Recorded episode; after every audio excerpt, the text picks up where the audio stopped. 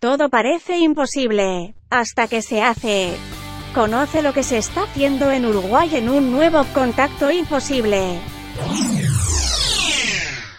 Y así comenzamos esta conversación con Leandro Sánchez, integrante de Nueva Albesia Ciudad Taller. ¿Cómo andás, Lea? Pero bárbaro, con esa introducción, esa bienvenida, mejor todavía. Tremendo. Encantado de estar en, en la radio, me encanta la radio. Este, es un medio único para Bueno. mí, a mi gusto. Es, es divino, divino. Hay, hay, hay espacio, eh, eh, el atrevido le decían, pero hay espacio en la radio, si digo, si querés proponer alguna bueno, propuesta. con gusto, no me invites dos veces porque yo soy de, de aceptar las invitaciones.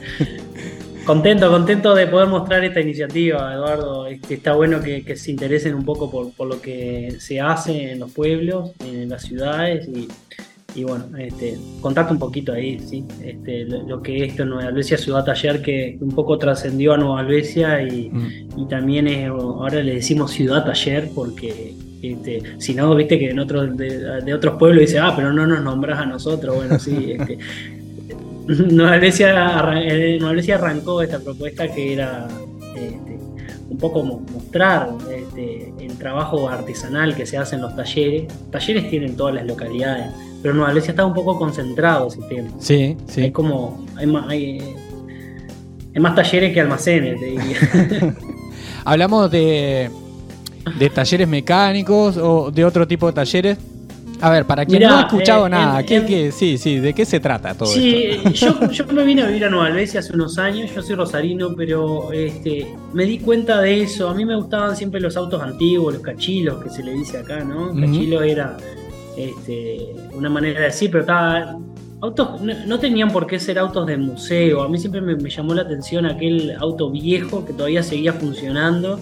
Y uno decía, ¿y ¿cómo puedes estar andando esto que tiene 80 años y, que no se le salga una rueda? Bueno, y entonces empecé, conocí un taller en Albesia que arreglaba ese tipo de vehículos.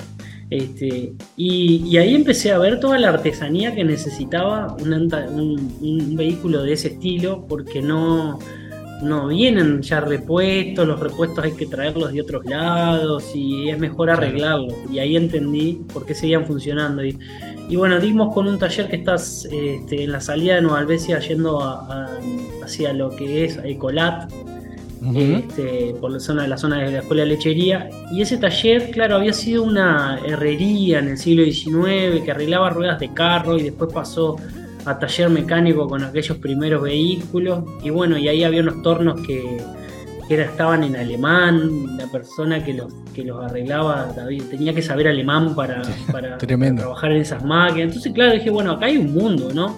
Yo, yo vengo del lado de la sociología, no vengo de las ciencias sociales, pero dije, está, acá este mundo me parece un mundo interesante y lo quiero conocer. Entonces hice una investigación muy casera de, de- de- por qué existían tantos talleres mecánicos y estuve viendo que, claro, la actividad agrícola y, este, y la actividad de estos pueblos este, hace que todo se tenga que arreglar, porque la producción no para. Entonces, eh, vos tenés una cosechadora que tiene 18.000 piezas, aparatos, palanca, en funcionamiento, y bueno, y, y entonces todos estos talleres vincularon esa parte de talleres mecánicos y arreglan lo que sea, ¿viste? Entonces genera un tipo de mecánico que, que, que- que- que son grandiosos, ¿viste? Porque vos le llevas cualquier cosa y los tipos te lo agarran, ¿viste?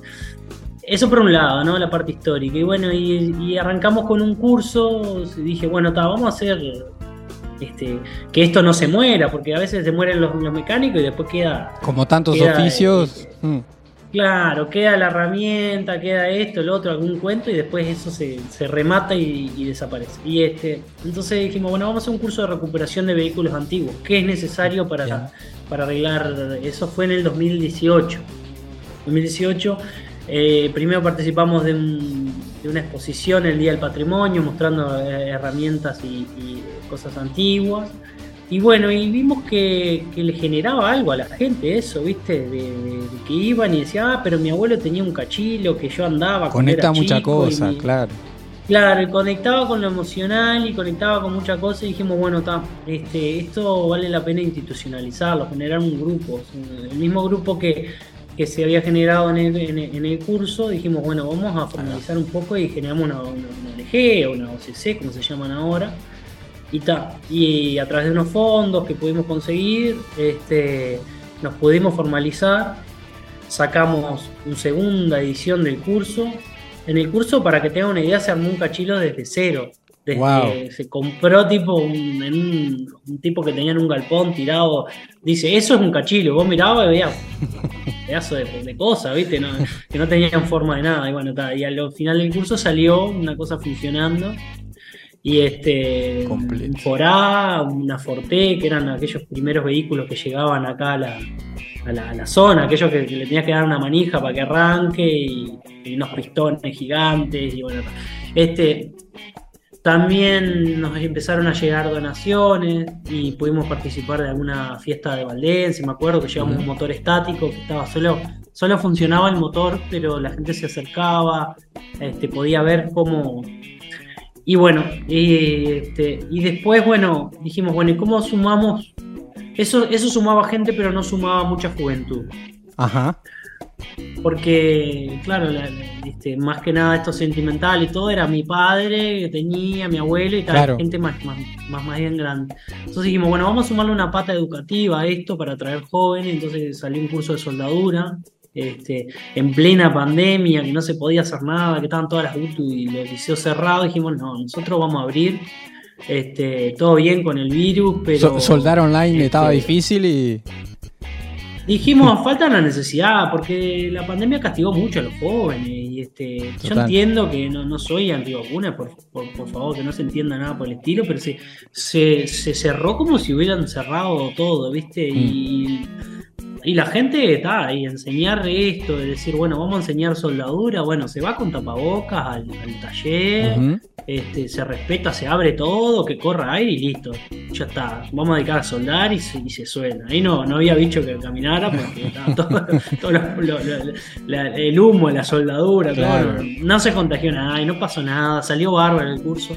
Vinieron gente que venía del palo de, las de, las, de los talleres, pero también que algunos artesanos locales que querían, bueno, mirá, me falta soldar para terminar ciertas cosas que no puedo hacer. Qué bueno, Mujeres. ge- generan otros movimientos. Sí, fuimos, queríamos sumar mujeres a toda costa porque, claro, a los talleres siempre se lo asocia con los hombres, entonces dijimos, no, nosotros tenemos que ir por otro lado, ¿viste? Queremos que, que fue inclusivo también, fueron algunos este, gurises que, que tal vez estaban en- vinculados a alguna institución este, que, de educación no formal y que tenían alguna, alguna, alguna temática ahí de, de alguna discapacidad o algo y este y bueno y, y impecable impecable impecable.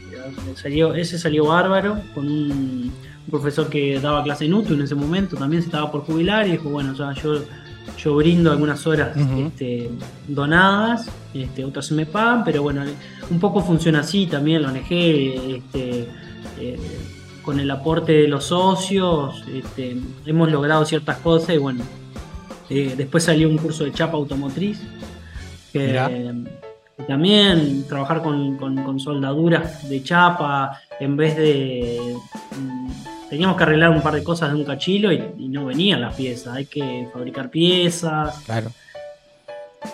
y bueno, así llegamos al año pasado que dijimos, bueno, este año vamos a darle una, una vueltita de tuerca y este, porque está, este, cambian las agendas y uno se tiene que estar ayornando también. Y dijimos, bueno, vamos a, aplicar algo de las energías renovables en este tipo de vehículos antiguos.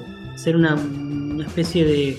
Porque los vehículos estos antiguos, te hablo un poco generalidades, pero tienen, eh, no son pesados, aunque se crea lo contrario. Mirá. Este, una Forá, por ejemplo, pesa 800 kilos, que es lo que pesa un auto eléctrico, por ejemplo, entonces se las puede pasar a eléctrico. Ajá. Salís de un motor, este, gasolina recontaminante y, y gastador, y, y lo convertís en un vehículo que sigue teniendo lo, lo patrimonial, pero a la vez este, conjuga lo, lo nuevo y lo que se viene, que debe ser contaminante, me imagino también, pero en otros Tam- términos. sí, también he leído como algunas cosas al respecto, pero bueno. Sí, sí, sí, el hombre no hace nada bueno este, en general. Pero lo re- este, pero bueno, ta, por lo menos este, es un poco más amigable o se lo ve más amigable en estos momentos. Y este y, Y después está lo otro que venimos haciendo ahora, que se, que se salió un curso que, que estamos en etapa de, terminar, pero puede, puede ser reeditado, que es la generación de, hidrógeno en vehículos. Eh, un generador de hidrógeno, lo comento brevemente, es un aparato que, que, a través de, hidrólisis, que es sencillo, cualquiera que, que pasó por algún este, salón de liceo o de estos de, de laboratorio hizo hidrólisis, que era meter básicamente en agua dos polos, uno negativo y uno positivo, y empezaba a burbujear.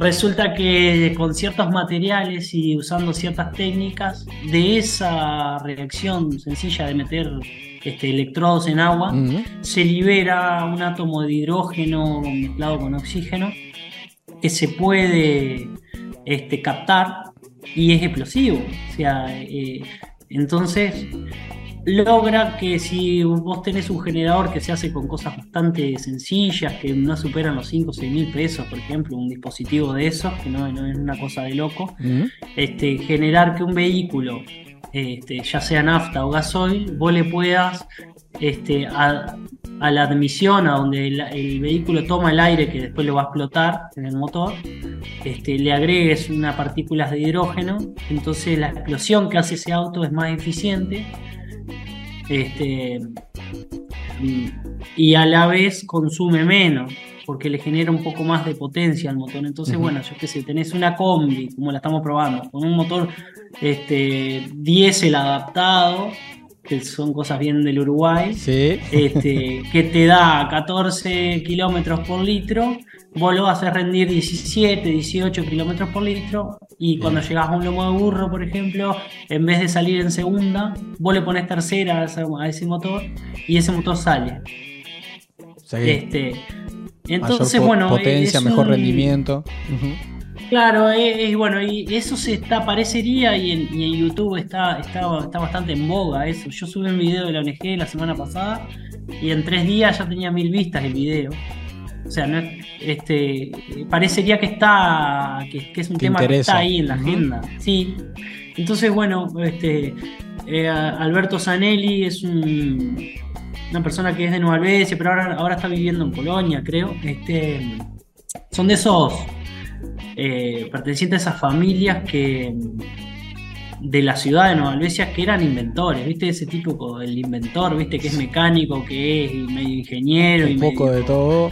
Un poco de todo. Bueno, este, había ideado un aparato que ya lo tenía funcionando en algunas cosechadoras y, este, en moto, lo probó y bueno, y dijimos, bueno, vamos a hacer un curso con este hombre que nos oriente en hacer un generador, probarlo, testearlo y, y documentar estas cosas. Bien. Y bueno, y ahora el otro día que estábamos haciendo, subiendo en el video de, YouTube al canal de Nueva Albesia Ciudad Taller, ya, pasó el chivo este, de, YouTube, este, nos vimos como hace unos 70 años, cuando en la Segunda Guerra Mundial, este, eh, la carestía de combustible, o sea que había carencia de combustible acá en, Uruguay, hizo que la gente armara unos... Eh, motores con, que funcionaban con unos gasógenos. No sé si vos viste en Argentina que usan, los, eh, usan gas en los autos. Sí. Bien, acá se hacía con, un sistema así parecido, se generaba gas a través del carbón. Este, entonces se le mandaba la admisión del vehículo, en vez de esto de hidrógeno que le estamos mandando nosotros, se le mandaba el, gas que genera el carbón cuando, cuando no se incendia. Bueno, y este, era total, más contaminante que la nafta, pero bueno, no existía en ese momento ni conciencia ambiental, Ni, pero era lo que había para hacer. Y entonces este, hay unas historias de eso. En Nueva Albesia hubo un taller que ganó una licitación en todo el país este, y llegó a fabricar 5.000 de esas unidades. entonces, este, sí, y eran talleres que se encargaban, este, fue lo que después de, vino en, se llegaron a carrozar este, ómnibus de carrocerías de ómnibus, que, que, es todo un trabajo para hacer de tapicería, de, todo, todo. entraba solo un chasis con un motor y salía un ómnibus con vidrio, con todo, con todo lo que es un, ómnibus pasajero. Entonces, bueno, un poco recuperando todas esas historias, toda esa, esa tradición, dijimos, bueno, Ciudad Taller tiene, tiene su lugar en esa ciudad porque tiene esa tradición y creo que que bueno, también lo hemos regionalizado, porque talleres hay en todos lados y gente aficionada a la mecánica y a la, a todo esto. Este, entonces es un poco eh, en breve, como me consultabas vos, la movida. Espectacular, hay, hay cosas súper interesantes ahí. Así que eh, de alguna manera, bueno, trae eh, cuestiones, como decías, de, patrimonio, de historia, que, se mantienen vivas a través de, las acciones de Nueva Ciudad Taller y bueno, de toda la gente que está vinculada de los talleres de Nueva y de la región, como posiblemente hay en otros puntos del interior, sobre todo del país, imagino. Eh, también acá destaco como este aspecto ¿no? de, transmitir de alguna forma conocimientos, saberes, experiencias eh, en, estas, en estas cuestiones educativas que, también están abordando. Y, esta cuestión ahora que también traes, de alguna manera, si bien, eh, como decís, se han hecho experimentos y hay, y hay este, otras experiencias similares en otros lugares, trae, trae su cuota de innovación Ahora, em, bueno, te voy a tocar como el corazón sociológico, pero ¿qué hace que, esto no se utilice más hasta ahora? Ese tipo de tecnología, mira, em, yo creo que es una tecnología que no que la puede hacer cualquiera, eso también, pero es una duda que tengo y que no te la sabría responder, porque estoy seguro que, que sería útil que, los autos tuvieran un dispositivo. Yo creo que radica en el hecho de que la generación de hidrógeno este, va conectada a la batería del auto y cuando vos encendés el vehículo se empieza a generar hidrógeno. Vos le podés, este, es como independiente de, si el auto está prendido o no. Toma energía de la batería. Entonces tiene que estar muy bien diseñado el tema de, de la seguridad. Porque vos puede ser que te hayas olvidado de dejar el auto y si no tienes bien diseñado el tema de la seguridad, está generando gas explosivo, digamos. Claro, claro. Entonces, por ahí puede ser, pero no es muy difícil de solucionar ese tema, porque nosotros con, con, partes de autos que ya existen, que se llaman relay, que es si, esto pasa, se corta, si esto no pasa, se activa, si, o sea, son cosas que, que uno se, se, pone a pensar por qué no esto no, está más este, extendido.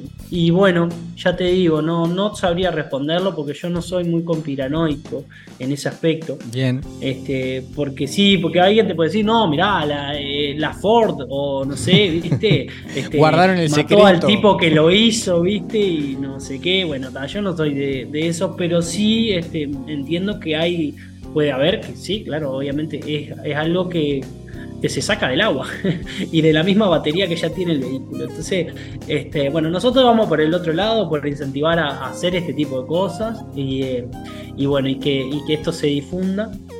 Sirve. ¿Qué pasa? Creo que va un poco también a contrapelo de todo lo, de toda la tecnología que tienen los autos nuevos, que tienen demasiados sensores, entonces el auto tal vez no entiende qué le está pasando cuando le, le, estás cambiando los valores de, de la nafta pero también creo que eso también sería solucionable y, y adaptable. O sea, entonces en definitiva es una buena pregunta la que me hacéis, no te, no te la puedo responder. Este, pero bueno, eh, para maquinaria agrícola, por ejemplo, que consumen disparate, mm. yo no tengo ni idea de la maquinaria agrícola, ya te digo, vengo de la sociología, pero sé que, que una cosechadora consume que no eh, son litros y litros de gasoil, por ejemplo. Entonces, mm. este para ese tipo de cosas sería bueno, porque aparte lo otro que no sé si te lo dije es que la, la combustión es perfecta casi, queda como el 95% de la combustión hecha, entonces no genera, genera mucho menos este, contaminante al, ambiente. Limpia el motor, o sea, como que tiene toda ventaja. Uno no sé bien por qué realmente no, no se ha aplicado y tal vez... O sea, no va, no va a haber motores a agua, eso no va a haber porque en realidad vos necesitarías andar con, por lo que decía el profe, 3 metros cúbicos de agua, tendrías que tener una barométrica, por ejemplo, ¿viste? Llena de agua para poder andar a agua. Claro. Entonces, como no, no, no es lógico. Pero, no, no, no. Sin mejorar la eficiencia en, diferentes sentidos de, los motores que, que está, hoy tenemos. Está bueno probarlo, ¿viste? Está bueno ver un vehículo que, tenga eso. Después te este, pueden ver ahí en, el canal, ahí este, hay una combi funcionando con eso. Y, este, bueno, está, este, es una, alternativa. Y va bien para el Uruguay, que somos medio así, ¿viste? De querer hacer este, inventos y, añadirle cosas a las cosas, ¿viste? Y está este, creo que va bien Excelente. Con, el grupo. Excelente. Y, también la búsqueda del ahorro. sí, claro. Eh, siendo, siendo, bueno, esto es súper interesante. Ahora también, este, si te parece, como eh, extendemos un poco la invitación a que la gente se acerque ¿no? y conozca un poco más.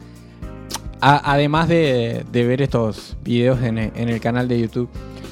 Pero siendo por ahí como... Eh, también, según tu experiencia, como a compartir esto que significa eh, montar, digamos, desde cero una organización social, trabajar colectivamente. ¿Cuál ha sido como tu experiencia y qué podrías como compartir ahí a otras personas que, que están escuchando y mira, la experiencia ha sido de con altibajos, ¿no? No estoy hablando de esto, no hay que ponerle todo azúcar, tiene sal también, este, pero hay que ver la necesidad que había, ¿no? Yo creo que nosotros dimos con una necesidad social. Había como algo, eh, justo en el tema de los talleres pasa que los talleristas mismos son personas, y no quiero que se entienda mal, individualistas en el sentido que su negocio es individual. Claro. No existe algo así como un gremio de talleristas. Inclusive no existen tarifas. Vos vas y te cobra el tallerista según su, su, taller, es lo que es una, profesión muy... Y entonces ha costado mucho también generar algo que los involucre a todos los talleristas. Eso es lo que va a los talleres. Y después, bueno, la gente en general, sí, todo lo educativo, todo lo innovador, todas esas cosas, este, eh, hasta turístico podría ser, porque si vos ves funcionar una fragua, por ejemplo, que es calentar el metal al rojo y trabajarlo, como lo ven en las películas, que escuchás el clink, clink, clink, ¿viste? Bueno, este, eso, verlo en vivo, ya es una experiencia. Lo podés vender hasta a nivel turístico este, o de, interés general, los días de patrimonio pasó, nos llevamos a la plaza una, una, fragua móvil, la llevamos a la plaza de Nueva Albesia y la gente se acercaba, claro, le das con un martillo así, a un, a un elástico de cosas, saltan chispa y la gente queda... Y llama la atención. Hasta, la fotito, ¿viste? Bueno, eso... Y después está todo lo otro de las formalidades que requiere una ONG, de la capacidad de financiación, de, de todas esas cosas que son bastante complejas, ¿no? Yo tengo, por otro lado, trabajo también en ese aspecto institucional, de, recabar un poco de información de, cómo trabajan las instituciones. Y bueno, las instituciones este, eh, son difíciles de llevar, no digo que sea imposible, en Nueva Albesia son más fáciles que en otros lugares, Nueva Albesia está, tiene una, institucionalidad bastante fuerte, ¿no? Y te ayudan las otras instituciones, la gente... Este, colabora, bueno, este, pero no es fácil llevar una institución porque generalmente siempre se forman grupos de trabajo donde tres o cuatro llevan este, la gran parte del trabajo. Sí, sí. Y, este, y el resto, bueno, van coche, no es una crítica, es así, no, tiene mucha vuelta, o sea, y, este, y a veces cuesta que la gente este, participe en general, ¿no? No estoy hablando de una comisión de fomento de una escuela, donde tal vez hinchan todos los padres igual, ¿viste? Pero en cosas así más específicas o más de, este, y más que nada en instituciones nuevas, pasa eso, ¿no? Este, eh, puede estar muy bueno el tema que trabajes, puede estar muy bueno, este, pero, pero, pero cuesta un poco. Este, ya te digo, nosotros en cuatro o cinco años que venimos trabajando nos ha costado ampliar la base de socios. Con el tema de los talleristas se han unido de a poquito, ¿viste? Hay como un poco de, ¿y estos locos qué están haciendo? ¿Viste? Y yo estoy en mi taller, ¿viste? estoy trabajando todo el día, tal vez no, no tengo los tiempos ni tengo las ganas de ponerme un sábado, que tal vez era el día que tenía libre, a seguir en algo de taller, ¿viste? Entonces, bueno, eh, pero bueno, de a poquito nos vamos, nos van visualizando y ya no vas, no pasás a ser la institución nueva, sino ya parte de la institucionalidad que hay. Este, el otro día fue la Parte fiesta del chocolate en Nueva Albesia. Este, no sé si, si se enteraron, pero que fue un éxito, ¿no? Sí. O sea, participaron todas las instituciones. Bueno, y bueno, nosotros nos habían invitado y todavía no, no logramos de tener la fuerza como para decir, bueno, podemos mantener un stand todo el día, que van a estar tal y tal y tal socio, y que no vamos a ser los mismos tres, que nos vamos a cagar todo el día. Y, y este, entonces, bueno, ta, esta vez no pudimos, dijimos, no, no, no vamos a participar porque no tenemos la energía. Pero bueno, otro dijo, "Vamos, pero está esto otro que es más adelante, y bueno, para eso otro sí vamos a juntar y, y este y vamos a, a participar, ¿viste? Porque está. Y, este, y el tema de los recursos, bueno, hemos participado en unos fondos y, y, y bueno, este, va dependiendo también de la cantidad de socios que tengas. Yo que sé, si no, si no tenés muchos socios, Claro, este, claro, entiendo. Sí, planteás eh, dificultades o desafíos que creo que son transversales, al menos en la región, que es lo que uno tiene un poquito más de conocimiento también, ¿no? Eh, a, a distintas organizaciones, distintas instituciones.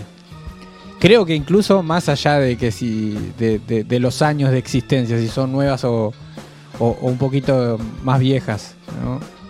Hay ciertos desafíos, bueno, esto de, de- las personas que se involucran es, es uno de los grandes temas que creo que da- daría para, para otro episodio Claro, también el tema analizarlo. principal a veces son los tiempos, ¿no? La gente Sí. está como más ocupada y tiene mucho. Entonces te queda más relegado a la gente que tiene más tiempo libre. Mm. Y bueno, y esa tal vez es la gente que, que, bueno, o que está jubilada, o que bueno, que tiene, ya no tiene niños o a cargo. Entonces, entonces te cuesta llegar más a ciertos perfiles Claro, y a veces a otros los cubrir, pero también este, los perfiles más de innovación sería la gente más joven, sería lo lógico. ¿no? Que te puede aportar ideas más frescas. Este, entonces como una conjunción, ¿no? Y, y, ta, y lleva trabajo, este, pero ta, es gratificante también, ¿no? Hemos logrado cosas. Yo el canal de YouTube no lo tenemos un poco como para hacernos famosos, ni mucho menos, porque yo sí, este, pienso que tal que no es tal vez el, el mecanismo, para eso está el Instagram, para eso están las otras cosas más para, la- para el día a día. Pero sí lo tenemos como una manera de registrar todo el trabajo que se hace claro. y también para ver este qué, qué se fue haciendo y todo el trayecto que uno fue haciendo. Porque yo un día puedo estar medio enojado, así, pa, mirá, no juntamos trepa, no sé qué, viste, que podría estar bueno, con un llamado de no sé dónde, viste, y bueno. Pero por otro lado digo, bueno, no, pero todo esto que se Claro. hizo, este. Está, este, ¿quién te quita lo bailado? Como decimos. Así que bueno. ayuda a revalorizar el, el camino. Leandro, sobre el final de esta, de esta conversa,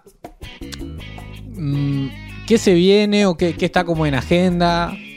Eh, ¿Por ahí como sueño todavía? Eh, eh, No, mirá, eh, ahora tenemos en agenda eh, esto del hidrógeno era un ciclo de energía renovable. Tenemos un en vista una charla que va a ser de un taller también, tipo charla taller, porque va a haber mediciones. Este con, con el inventor de un dispositivo que es un Fusca eléctrico acá en Uruguay. Es un, Bien. Fusca, un Volkswagen Fusca, pasado a eléctrico. Y este, entonces se llama Fusca eléctrico, por eso digo el, el- el nombre, porque lo pueden buscar ahí en las redes. Este, que es un Francisco, este, se llama, viene de Montevideo y bueno, va a mostrar cómo uno con tal vez 10 mil dólares, que es lo que vale, vale un vehículo de calle, actual, 10, 11 mil dólares, eh, que es lo que vale un, un auto nuevo. Estoy hablando de los chiquitos, ¿no? sí, sí, sí. Este, y este, podés hacer un vehículo que te dé unas- unos 90 kilómetros de autonomía y que sea eléctrico. Este, 100% eléctrico, ¿no? Y que, que tal vez con, con un consumo, yo que sé, pienso en alguien que viaja todos los días, no sé, de Rosario a Valdense, por ejemplo, Claro. o de Valdense a Rosario, este, vos después pasás de, no sé, 4 mil pesos de nafta todos los meses a, no sé, 500 pesos de luz Claro. más. Entonces, bueno, me parece también una, una este, ecuación interesante. Interesante. Ver el dispositivo, este, poder ver qué potencia tiene, cuáles son los pros y los contras, porque la energía eléctrica ahora todo el mundo habla de los autos eléctricos, pero también hay que ver que tengan aire acondicionado, que tengan una calefacción, porque hay que pensar en los inviernos y en los veranos también, ¿no? Yo me imagino, no sé, no vivimos en Suecia, ¿no? Pero en Suecia, 22 grados bajo cero, ¿viste? En invierno, anda a andar en un auto eléctrico que no tenga calefacción. ¿Entendés? Es como andar en un freezer. Por más eficiente que sea, sí, sí. tenés que ir con la campera, ¿viste? No te sacas nada. Este, bueno, ver esas cosas, ¿no? Este, un poco problematizarlo desde ese lado. Y este. Vamos con, invitados. Gente en la zona que se suma a la charla. Así que, eh, eh, como esta próxima actividad y, trabajando. Sí, la este tenemos pautada para un 24 de septiembre a confirmar. Este, Bien vamos, estamos haciendo los tratativos para que sea lo menos costosa posible para el público, este, o gratis, dependiendo del apoyo que tengamos. Este, siempre estamos en esas vías, tratando de conseguir financiación para que lo que sea charlas, este, sea, este, pero este, tiene un costo para la ONG, entonces bueno, nosotros lo podremos trasladar o lo podremos absorber dependiendo de los apoyos que tengamos. Y este y, bueno, se vendría el hombre en el Fusca desde allá de Montevideo, pararía en Esil La Polie, que hay cargador de, baterías. Recargaría sus energías y este y recaería en Nueva Albesia. Y este, y bueno, este, es algo innovador, porque a nosotros nos reinteresa eso mismo, de que haya un reciclaje de autos, que no se habla de eso, pero los autos también se pueden reciclar, tirar ese motor nafta todo podrido y contaminante, como le pueden decir a alguno, o algo que sí, ¿viste? Y decir, bueno, este, yo lo paso eléctrico y ahí tengo otro auto que, que, gana otra vida más. Excelente, excelente. Así que estaremos atentos, atentas a, a esa fecha. Genial. ¿Cómo puede la gente conectarse con Nueva Alesia Ciudad Taller? Bien, puede conectarse en el canal de YouTube Nueva Alesia Ciudad Taller, dejar un comentario, suscribirse, dejar su número, va a ser contestado. Después está lo mismo en Instagram. Eh, tiene, un, tiene, un, link ahí al Instagram que es Nueva Alesia Ciudad Taller. Eh, y después, bueno, se puede dejar un celular en particular, no tengo problema. 092 078 596. Y bueno, invitamos especialmente a los talleristas a que saquen un poco ahí la, timidez y este y después a los al público general, ¿no? Que se quiera sumar a, los cursos que, da la ONG y a la y hasta las propuestas que a veces tenemos. Genial, genial. También pueden conectarse con nosotros y, pasamos el contacto de Leandro. Muchas gracias por todo lo compartido, che. Bueno, un abrazo gigante, Eduardo. Los mando un abrazo a toda la audiencia. Presenta, ANCAP Rosario, estación de servicio líder en la zona este de Colonia. Apoya, Automotora 125. En vehículos 0 kilómetro y usados, toma la mejor decisión. Haz clic en el botón para no perderte nada y compartí este programa con tus contactos.